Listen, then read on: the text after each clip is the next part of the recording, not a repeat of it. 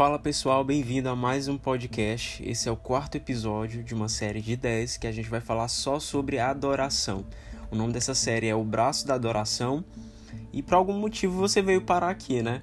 A gente está abordando vários assuntos, vários temas interessantes é, que engloba é, o tema música, adoração, louvor, igreja, nesse contexto congregacional que a gente tem vivido e experimentado em Deus essa comunhão de fazer música coletivamente, é, como isso começa, o propósito, o objetivo final, é, barreiras que são quebradas através da adoração e enfim. Bom, hoje eu, eu quero falar sobre algo interessante, é, mais voltado para essa questão da nossa identidade de adorador. Qual é a sua identidade? Qual é a sua identidade como adorador?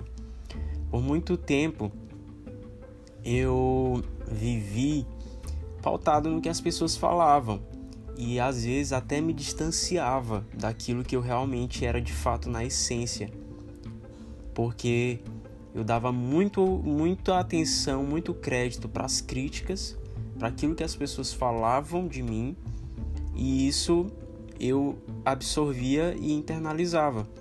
E terminava que cada vez mais eu me distanciava, eu ia me distanciando da minha verdadeira identidade, de quem eu realmente era na essência, de como Deus me via, porque eu internalizava as críticas, aquilo que as pessoas, os rótulos, os julgamentos, os pesos que as pessoas colocavam sobre mim, sobre uma forma, né, de repente distorcida de como elas me viam. E isso me atrapalhava, porque sempre servi na igreja, sempre né, servi no louvor, na música, no ministério. E eu já ouvi muitos elogios, né, de pessoas chegar a dizer: "Nossa, Iago, olha como você ministra bem, olha sua ministração, meu Deus, que palavra, que louvor abençoado. Olha, já ouvi tua música" né? Olha, enfim, eu te acompanho e tudo mais, e é uma bênção. Meu irmão, que voz.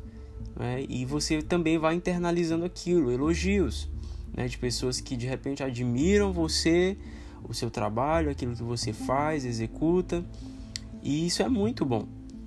Mas é muito perigoso também, porque o oposto disso, as críticas, né?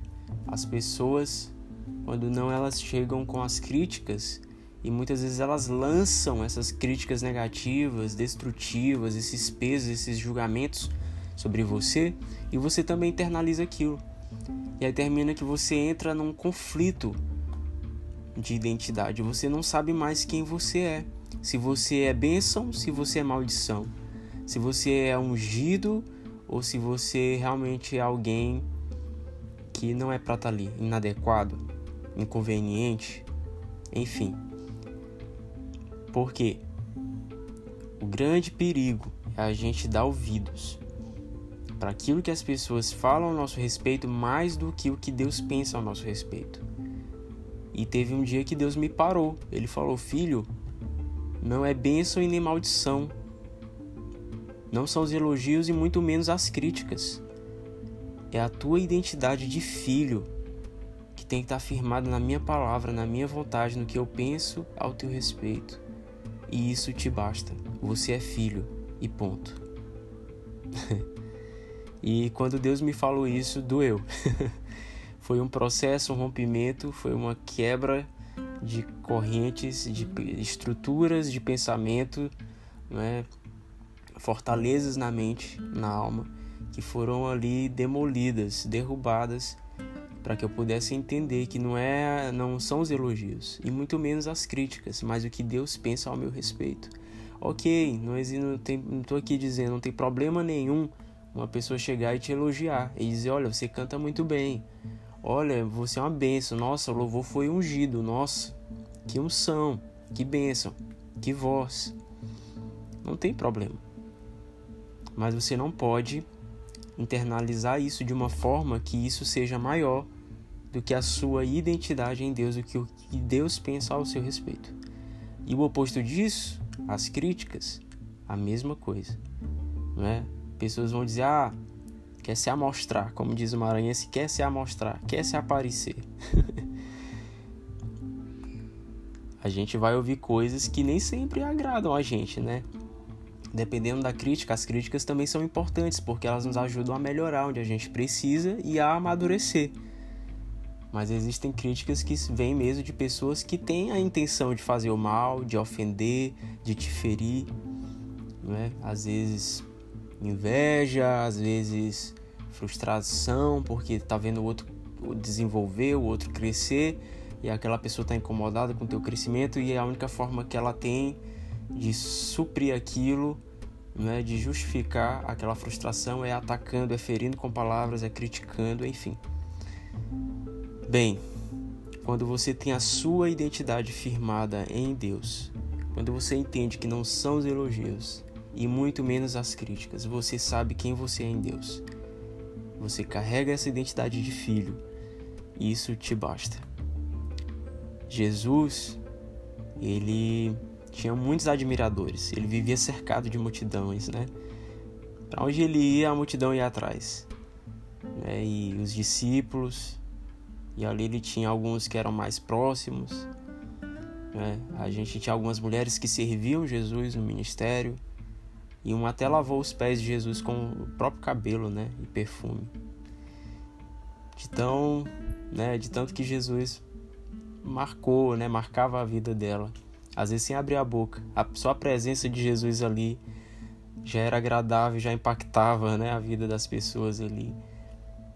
E o oposto disso também era válido, não é? A gente sabe que dentre os discípulos tinha um que era Judas, que traiu, que era ladrão. E pessoas vão vão te criticar, né? Criticaram Jesus, tentaram é, matá-lo né, várias vezes e até que ele foi crucificado né, e ali no julgamento diante de Pilatos, de Herodes, das autoridades, eles gritaram, não é solta Barrabás, solta o ladrão. Então muitas vezes você vai ser alvo das críticas, mas Jesus ele ouviu o Pai dizer: "Esse é o meu filho amado, em quem eu tenho meu prazer". E essa voz, a voz de Deus, o Pai, foi o suficiente. Essa voz bastou. Essa voz bastava para Jesus. Essa voz sobrepunha todas as outras vozes. Essa voz do Pai calava todas as outras vozes. E Deus ele te fala isso hoje, não são os elogios e muito menos as críticas. Não são as conquistas e não são também as derrotas mas é a tua identidade de filho firmada em Deus. Quem você é em Deus e você é filho. O Pai te chama de filho. Amém. E eu lembrei aqui de um testemunho que eu assisti um vídeo recentemente do Kaká. E ele conta que em 2007 ele foi eleito o melhor jogador do mundo na época. E tava de vento em popa, ganhando muitos prêmios, elogios, saindo em capa de revista e de repente ele tem uma contusão, teve que fazer uma cirurgia no, na perna, no joelho. E aí de repente a notícia já era outra. A notícia era a pior contratação do futebol.